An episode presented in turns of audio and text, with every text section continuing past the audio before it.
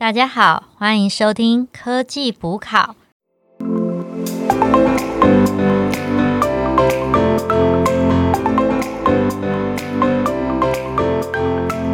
我是补考生一号 Anna，我是补考生二号 Alicia，补考生三号 Alan。OK，哎，我们上一次上一集的部分，我们讲到了 CNN、RNN、GAN 都是一些 AI 的应用嘛，它的神经网络。那介绍了一些架构，可是其实我们还是对 AI 的产业啊，还有它的市场不是很了解。我们也不知道说为什么 AI 在某个时间点开始，它就整个爆发。那我想复习一下，大家还记得上一集我们有讲到 ImageNet 这个故事吗？对啊，还还记得，就是变成是让 GPU 一起起飞。对，然后你们大家还记得它的比赛制度是什么？因为它是一个比赛，非常有名的比赛，AI 相关的。没有印象哎，要帮大家复习吗？它就是说你要喂上很多照片或是图片，像上千万张的，然后模型就会就是大家都会有自己的模型嘛，然后用这个模型大家来比赛，说我的模型是可以识别更多的图片，就例如说。我有一千张不同的照片，然后不同的图片，然后我就是可以识别出来说这张是狗，这张是猫，然后我的识别率达到多少趴以上这样子的比赛。那其实我觉得很有趣的一点是说，在二零一二年前的时候，它其实只有四呃七四趴的辨识率，然后没想到就是有一个叫 Alice 的大学生，他在二零一二年的时候，他去改善 AI 的神经网络的架构。然后没想到，它就增加了十趴的辨识率，变成八十四趴。哎，这很厉害耶！而且而且，像之前我们好像有看到，其实参加 ImageNet 的大部分都是大公司，像是 Google 啊、Microsoft。那没想到现在是一个大学生就可以干掉这些公司的前面的一些成果，这么厉害。那我可以说是因为这个比赛，所以让 AI 起飞的吗？嗯，应该是说。这个比赛它着重是识别图片嘛？那在我们上一集的时候，其实有介绍，呃，图片辨识的模型是 CNN，就是卷积神经网络。那因为 Alice 啊，它把中间的嗯卷积的部分它做到五层，所以才会有这么大的成长。所以它是在 CNN 这个技术上面有很大的突破，那进而带动 AI 的这个部分的崛起。所以，我我其实我们可以讲说，因为这个比赛啊，像 Google 那时候有个嗯 brand，就是负责大脑部门的相关部门的负责人 Jeff，他就发现这个商机，然后他那时候就花了一年时间去说服那时候的 CEO Larry Page。然后告诉他说：“我觉得公司就是要转型成 AI，才会有未来，才会有机会。”那没想到，真的他花了一年时间，然后说服他了。然后后来就做 Google 就做这样的转型。我觉得这样还蛮感动，因为其实像现在国内感觉就是以往电子业可能台湾都是以硬体代工为主，但是近年来可以看到越来越多的厂商也投入了 AI 的一些智慧方的，一些 solution provider 的一个角色。所以可能就可以更可以见识到他们当年的一个远见。对，然后其实刚刚讲了，就是二零一二年有这个突破之后，后面开始快速成长嘛。我现在可以讲说，它可能算是 CNN 的战国时代，因为到二零一五年的时候，呃，因为这个卷积层越来越多层，一百一百多层了，所以它的 它的辨识率是可以达到百分之九十六趴。那你知道人类的辨识率是几趴吗？九十吗？一百没有啦，九十五趴，所以它已经超越人类对图片的辨识度了。所以我说为什么？我说可能是战国时代，因为工业界突然看到，哎，这是一个商机。哎，真的耶！像我们平常平常有时候看看字还不小心看错眼馋，那可能 真的比 AI 还不如。嗯哼。哎，我有稍微去查了一下 AlexNet 啊，我觉得这个名字是蛮屌的。我看他用自己的名字来呃命名神经网络，那你和你你那你也可以去创一个，你叫 Elenet，干掉他。每个人都创一个 Alicia Net，Anna Net，Yeah。所以表示说，其实真的是真的是，如果说你可以在业界有个成就的话，你就可以用自己的名字去命名很多东西。对，不过我看他好像有 partner，就是不知道为什么主要是以他的为命名。他最伟大，所以就用 ASNet，还是他告赢了其他人？这就跟当年那个 Mark Zuckerberg 崛起的时候故事 有点类似。嗯，诶，那想问一下大家，你们觉得为什么 AI 会这样突飞猛进啊？除了这个 Imaginate 的关系之外，我觉得 AI 会突飞猛进。其实书中它有介绍一个架构，就是它用那个火箭的发动机去介绍一个三角架构。那第一个就是他觉得，因为我们需要引擎的马力嘛，我一定要有马力，我才冲得起来嘛。他认为我们的计算能力，第一个哈位的部分成长很大，那就是指说，嗯，晶片上面，哦，我举个例哦，就是你们知道说，在一九七零年的时候，我一个晶片哦，它上面是可以承载一个、呃、大概一千 piece 的电晶体。那你们猜猜看，二零二零年，我现在一个晶片，我可以承载个多少个电晶体？就在一块晶片上哦。诶，不然来个二次方好了，是一百万吗？一百亿个，一百亿金所以所以它是它的速度会因为它承载的那个电晶体，而让它的计算能力非常非常的强大。所以从而且这样看，从一九七零年到二零二零年，其实才经过五十年的时间，对，而且它就是其实就是按照摩尔定律去成长。感觉摩尔定律好像蛮常听到的耶。对啊，嗯，可不可以解释一下什么是摩尔定律？这个我来，诶，大家第一次听到摩尔定律，应该是国中还是高中的时候吧？好像高中有教这个定律，诶，我是在看到台积电的那个叛将叛将跑去中国的时候看到的。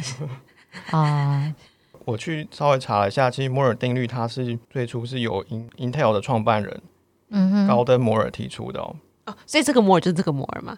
对，哎、所以你看也是一样，如果又是用自己名字命名的啊你哪后哪天你你发达了，你就是 Allen 定律 Allen 啊定律。，Allen 定律，一下，以后课本上都要学 Allen 定律。真的，二零二零提出，嗯嗯嗯，这是晶片的部分嘛，就是晶片的计算能力。那我先简单回答，好，讲几个重点。所以第一个是哈位晶片的部分，第二个是资料，就我们现在资料非常非常的多，你就可以想象说，以前你你可能搜你的名字，你找不到什么资料，你现在搜你自己的名字，你可以在网络上看到你以前写的论文什么的。你确定吗？万一那万一我是边缘人要怎么办？被资 资料遗弃的，其实应该不会啦，就是变得像刚刚 Ann Anna 讲的一样。那其实越是在这样的时代，你的一举一动，包含一些可能你小时候做了一些班，大家如果小时候学校有这些班网的一些照片，那大到你可能研究所的论文都被搜出来，所以我觉得网络边缘人的状况应该越来越少了啊。二零二零年的时候呢，现在的资料量已经是三十五 ZB 啊。ZB 是什么？ZB 是那个 Alan，你猜猜看，，eGB 等于多少 GB？嗯哎、，我只有听过 GB 上面有 TB，我没有听过。，E 吗？Z 代表什么？这呃，英文的话我有点不确定，但是我可以回答你。中文的话，中文的话就是它是一万亿的 GB，啊一万亿，所以它就等于是三十五万亿 GB 的资料量，所以可以想象说啊，真的资料很大，它就像是我们引擎的燃料，我必须要有这些资料才可以做 AI 的一些研究。好，这是资料部分。那第三个是因为演算法的演进，那因为演算法它算是 AI 的引擎，就是你必须要有很厉害的演算的逻辑跟啊、呃、程式。才可以造就他现在从二零零六年他开始在演算法有重大的突破。那其实如果大家对演算法很陌生的话，你们有听过有一部很有名的 HBO 剧叫做《Silicon Valley》？哦，我知道《戏骨群侠传》。对哦，你，你你知道主角叫什么吗？我我没有看过，哎，主角是他是呃 Richard，那 Richard 他就是因为他的演算法非常厉害，可以在云端上面压缩很大的档案，但是他压缩的时间超快，然后音乐也不会失真。哎，那是很厉害耶！对，那这也是为什么 AI 变得那么夯。但其实我我们刚刚有讲到说，那个计算能力的部分，是因为晶片它的集成度非常的高，就是说它在一片的晶片上面，它的电晶体超多。可是我想说，很多人是不知道晶片是什么啊。其实晶片还有另外一个名字，也有可能会比较多人听过，叫做机体电路，就是大陆会叫做集成电路。那英文话就是 integrated circuit。那它的英文更简单，就是 IC。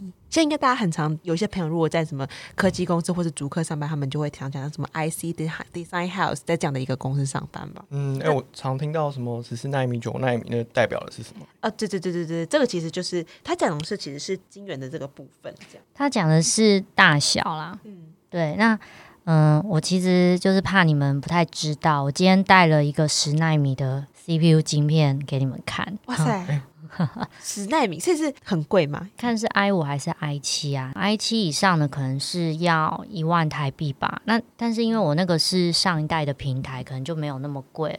可是如果是最新平台，在市面上你是可以买到啊、那种有 socket 的，你可以自己换的那一种 CPU。但如果是焊在主板上面的话，你就是没办法去动它。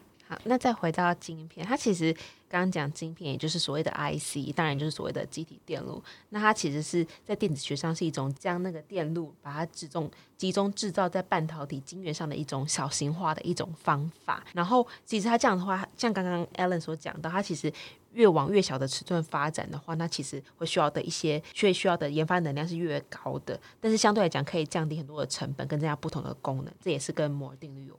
这样，所以它的制成的话，简单来讲，它制成前面就会有像是大家常常听到的什么细晶粒啊，然后晶棒然后，到晶圆就是 wafer，最后再到晶片这样的部分。哎、不过我刚刚摩尔定律讲到一半啊，就是 我再补充一下，嗯其实最一刚开始就是一九七五年的时候啊，当初的摩尔定律是每两年晶片数上的电晶体会成长一倍。哎，我可以了解一下说，所以摩尔定律其实是从晶片的集成度发明出来的名词，是不是？对，就是一个晶片上能够承载的电晶体数量。嗯哼，那其实到最后，我们越做越小，就是会有一些限制嘛，所以最后演变成每十八个月晶片上电晶体的数量会成长长一倍。那哎，十八个月然后就成长一倍，这是很惊人数字哎。对啊，那但是看起来最近应该慢慢会碰到瓶颈哦。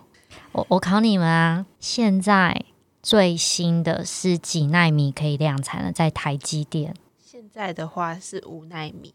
哎呦，对对，五纳米然。后才七纳米的我，你们知道为什么我知道吗？你为什么会知道？因为我常常在关心二三三零这一支护国 神山。OK，我想，我想前面几个月应该大家都会有，所以其实很有趣。你可以看到台积电为什么叫台积呢？因为你大家看它的名字叫做台湾机体电路制造股份有限公司，所以它的那个“机”就是在讲的就是晶片。所以像刚那个 Anna 讲到说，其实现在大家要一直比几纳米几纳米，像一下从 Intel 又怎又在跟它比，那 Samsung 又在跟它比。甚至后面后面华为也在追，那其实大家在讲说要要比几纳米，它其实就是在讲说，能将电晶体缩小到几纳米的尺寸，这样去进行，比如说去制造一些手手机所需要的一些晶片啊，家电所需要的晶片等等。嗯哼，那甚至台积电还号称说，可以在二零二二年下半年可以量产到三纳米这样的一个制程，哇，那真的是把一些其他的对手，像是 Intel 啊、Samsung 都打趴了。诶，那你们知道最近有个新闻，就是 Intel 它在七月底的时候有裁很多，就是负责人，就是晶片制成相关的人员，然后做组织改革。你们知道这个新闻吗？有，就是是不是他那时候就有法说会上好像有说他们自己的晶片制成会 delay，他们今年本来的计划是明年要可以生产啊七纳米的制程，可是结果到今年七月的时候，发现明年的七月是做不到这件事，要再往后一年，所以变成就是他在二零二二年的时候，他才会做七纳米。可是你想啊，我今年我台积电就已经五纳米了，他到两年后七纳米，其实他会输给 AMD。所以为什么他要做组织改革？他本来就有在跟台积电做一些自己的晶片外包部分，那他就会因为他的晶片制程跟不上，他会把他的外包比例会增加的更大。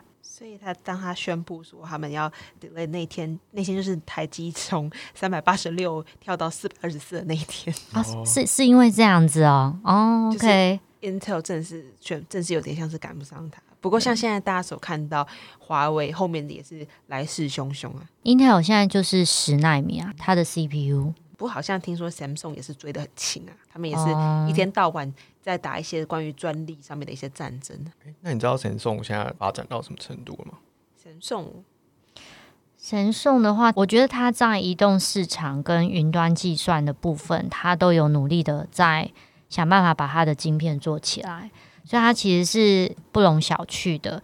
那讲到这边呢、我其实也想提醒大家一下，照刚刚的架构讲，它其实是有个脉络，就是因为第一个我晶片发展起来嘛，所以我的个人电脑还有电脑相关的载体，我就会发展起来，所以我可以储存的资料也越来越多。那我储存的资料的越来越多，我网络越来越快，我是不是就会促成互联网的兴盛？因为大家就会用 Facebook 啊，用什么东西啊，把自己的资料都上传。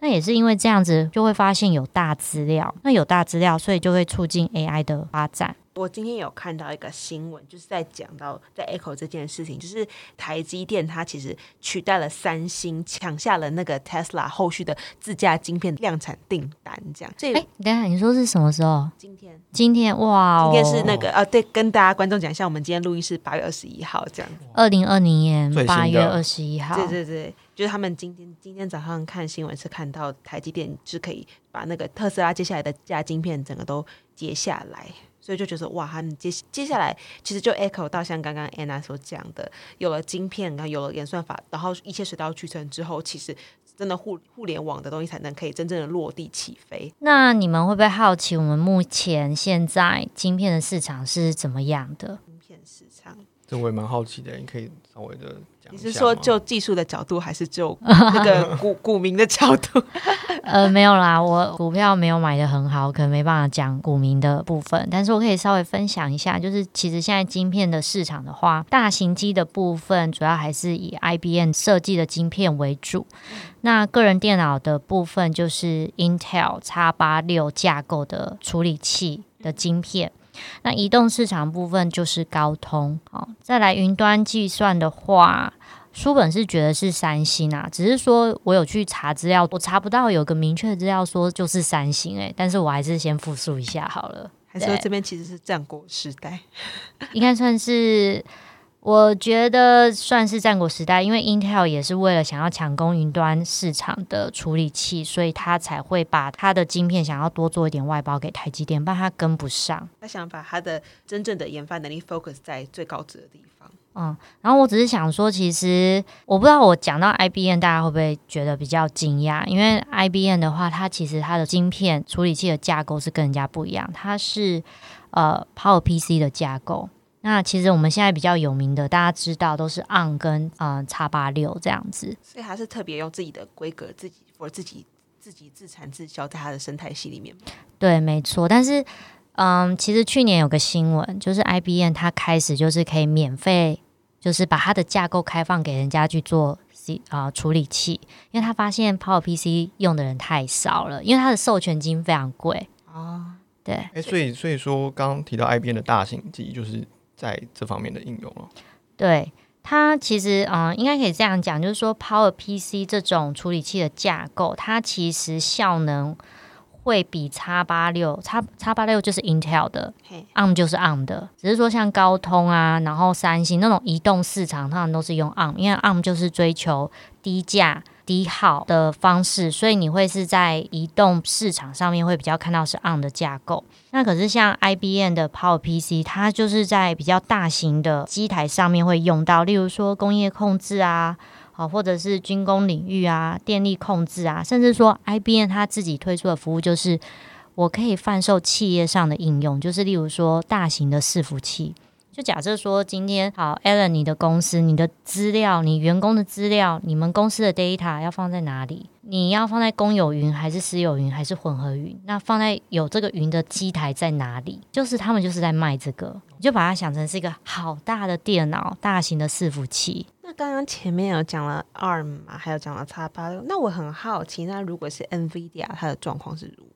OK，你讲到重点了，因为其实刚刚讲的这些市场都我们没有讲到 AI。其实 AI 市场的话，最大宗的晶片就是辉达，就是 NVIDIA，噔噔噔噔噔，就是 GPU 的部分。那你们知道 GPU 是正常来讲，我们理解上 GPU 是做什么的吗？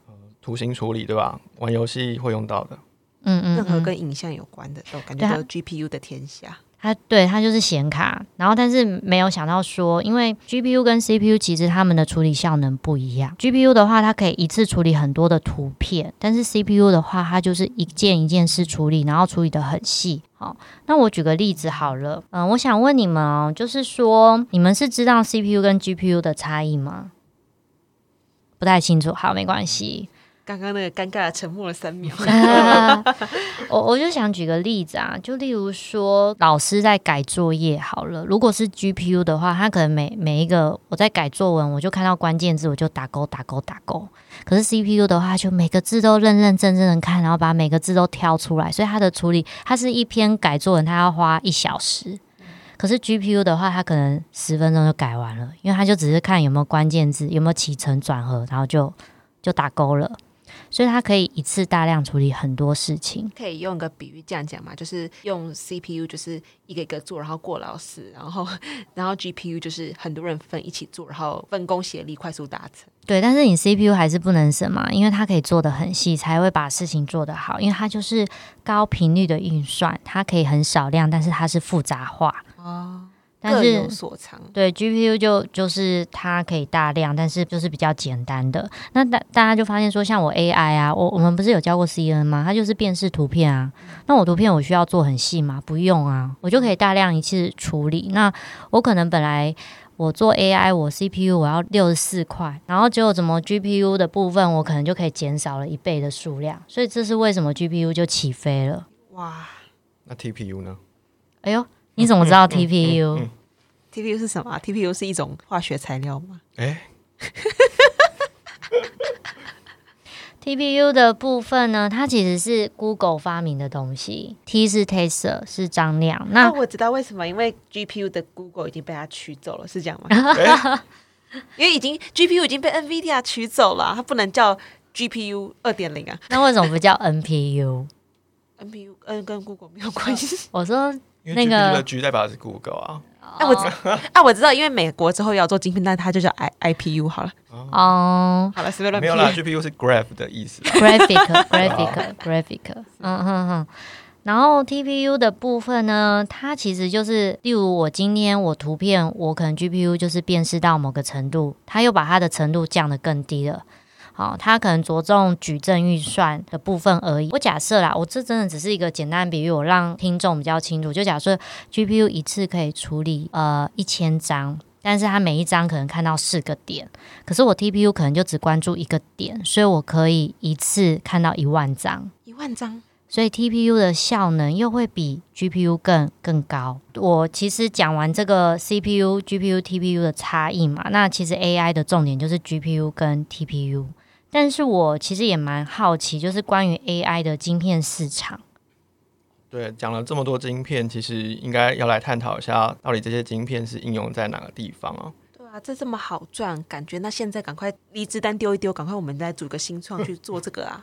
你你又不是阿迪，演算法，刚才有没有听到演算法很重好要了，？进入门槛太高，第一天就 GG。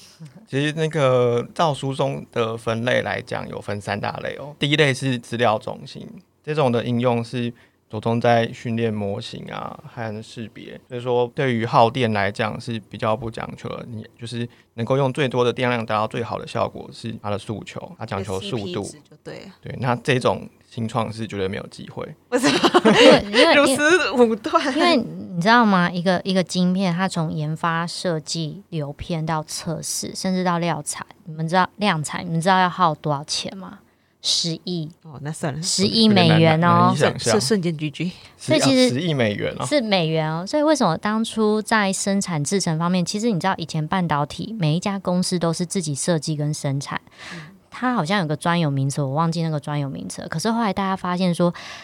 我生产的制程要进步，我必须要投资非常多钱在工厂上面跟制程上面，所以后来他们把生产这部分，也就是代工切开了，所以这也是台积电他看到一个新创的机会。之前都没有人想过代工这一块，是台积电自己想到，然后他就开始做了。哇，Morris 很厉害呢。其实第一个人敢投下去也是有蛮大的勇气的。对啊，而且我记得那时候 Morris 离开那个德一的时候，是不是已经五六十了？这这没有研究啊。就是就我记得他这个就感觉也是后面，不过他现在感觉也是还是很厉害。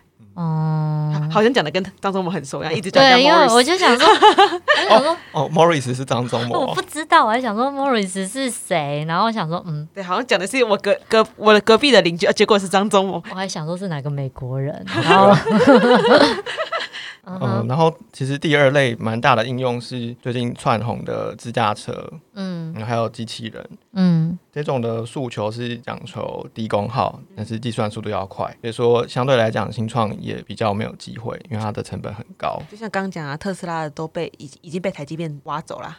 而且我也要补充一下，就是你想想看，自动驾驶的汽车、欸，你敢用新创公司的晶片吗？万一出事谁负责？就公司倒一倒啊，赶快那个 捐款绕跑。然后除了这个，我也想补充啊，就是刚刚那个 Alan 有讲到资料中心，其实我不知道大家对资料中心是不是听得懂它是什么，其实就不用想的太复杂，它就是一个专门一个地方，他想要做很多的模型训练跟识别，所以它可能需要一个很大的基地台，我认为是这样的资料中心，所以它都是 NVIDIA 在垄断。而且我们很好像蛮多，比如说 Facebook 啊，或是我们的一些资料，其实也是会存在资料中心的、哦。哦，OK，那就很像伺服器的概念。对啊，就是公司的机房嘛，那你把它想象成是一个比较大的房。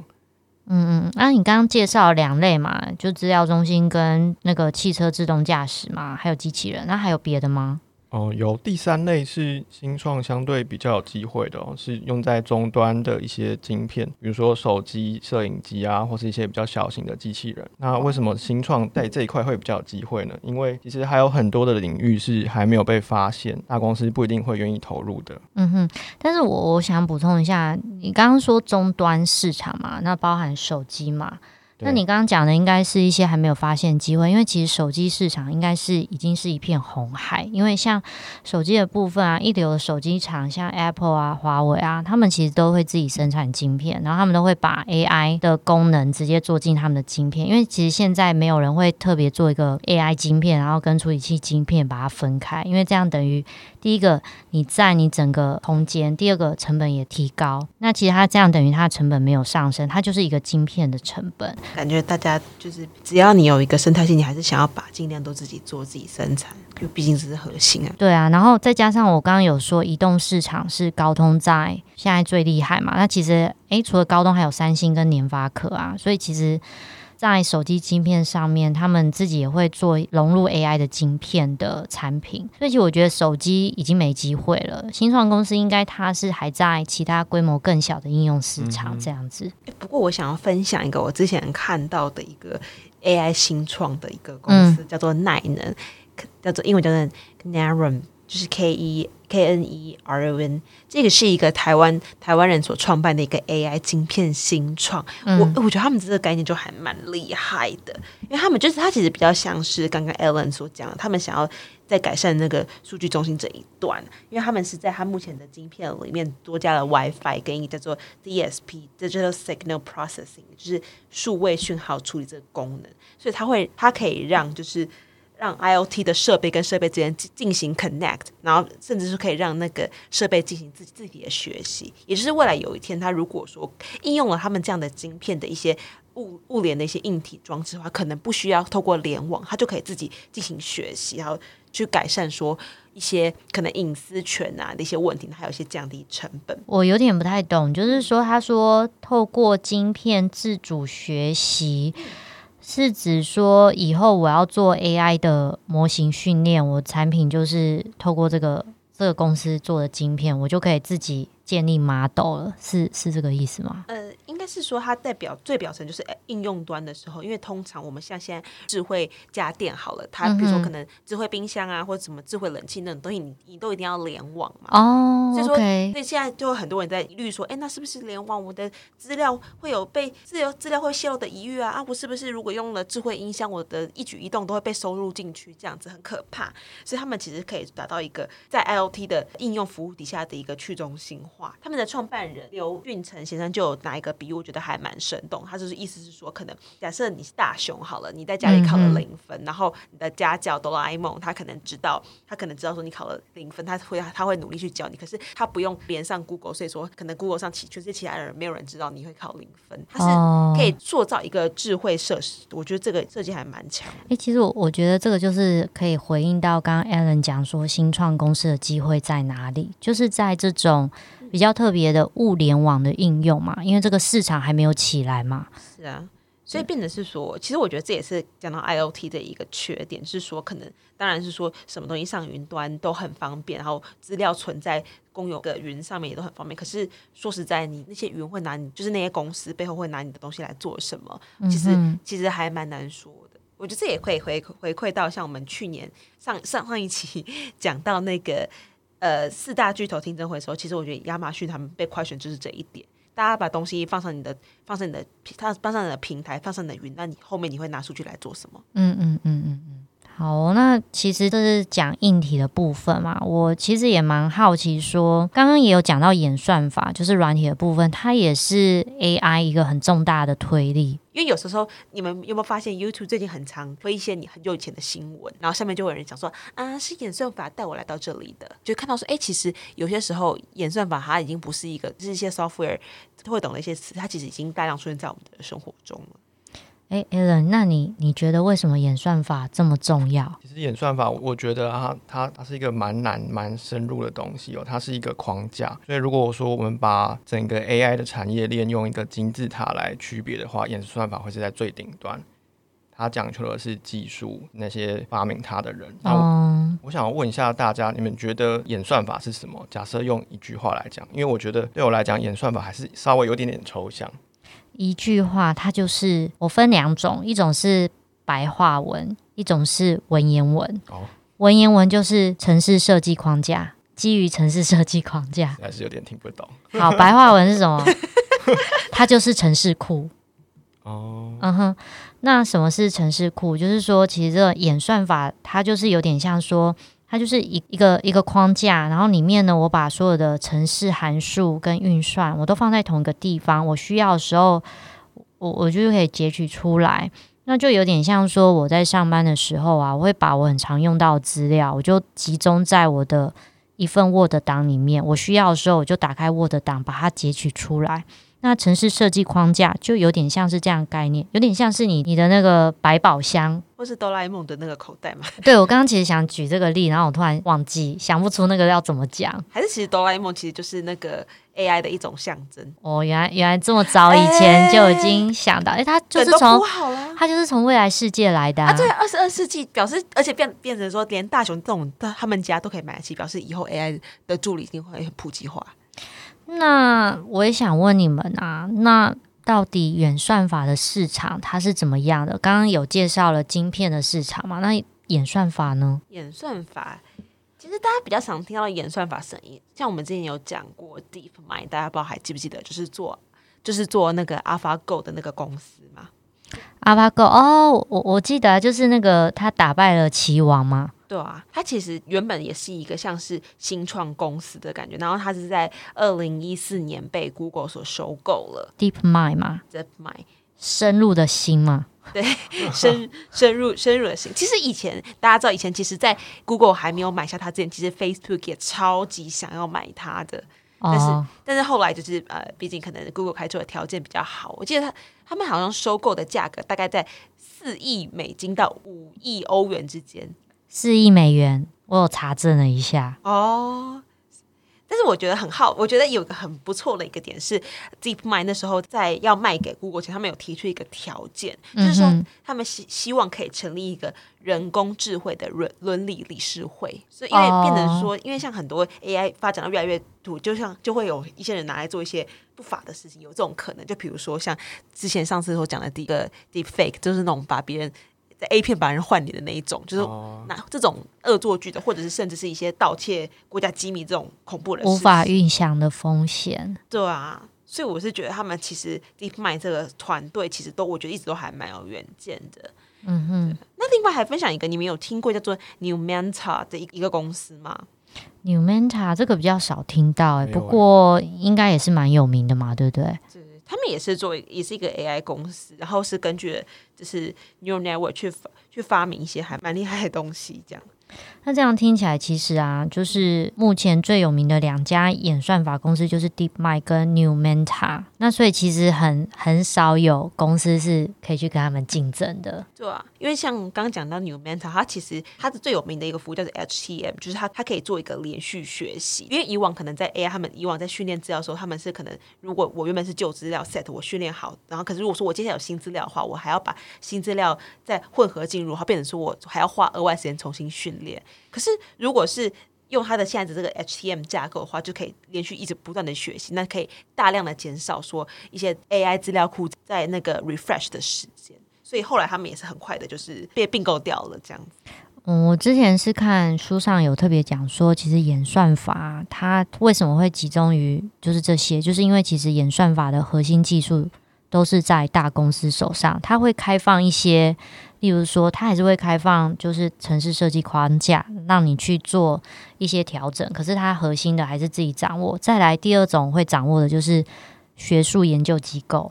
那但它也是为企业服务，所以为什么演算法它这个部分是比较难去做一个很激烈的竞争？因为厉害的就是那几家，对啊，像美国的 GAFA、中国的 BAT 啊，他们其实都已经越养越强大。那现在变成说，只要有一个新创，他就会可能看他养的不错，大家可能开始先投资一下，后面就直接把它并购掉了。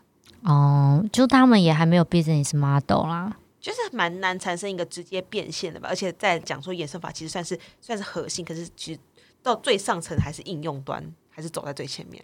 那为什么它很重要？你说演算法嘛？对啊，但其实它还是算是一个驱动整个的核心吧。像刚刚讲的，如果说硬体的那个晶片。话是像是计在主宰它的计算能力的话，那其实演算法它本身就像是引擎一样，它有你有了引擎去推动，然后再加上马力马力这样一吹下去，它才可能一飞冲天。嗯哼哼。而且演算法感觉就是会影响下面终端设备的发展哦。是啊。哎，我想就是。补充一下，刚刚那个 Alan 讲的金字塔顶端就是演算法，然后中间那一层就是晶片、硬体技术，最后你会发现金字塔下面会很肥嘛，很宽，那个就是应用市场，有手机啊，有个人电脑啊，有云端啊，监视器啊，自动驾驶啊，这样子。